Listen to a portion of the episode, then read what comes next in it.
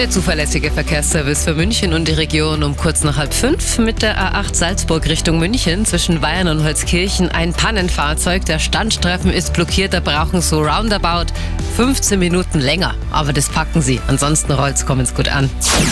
Und Blitzer haben wir auch noch, die aktuellsten.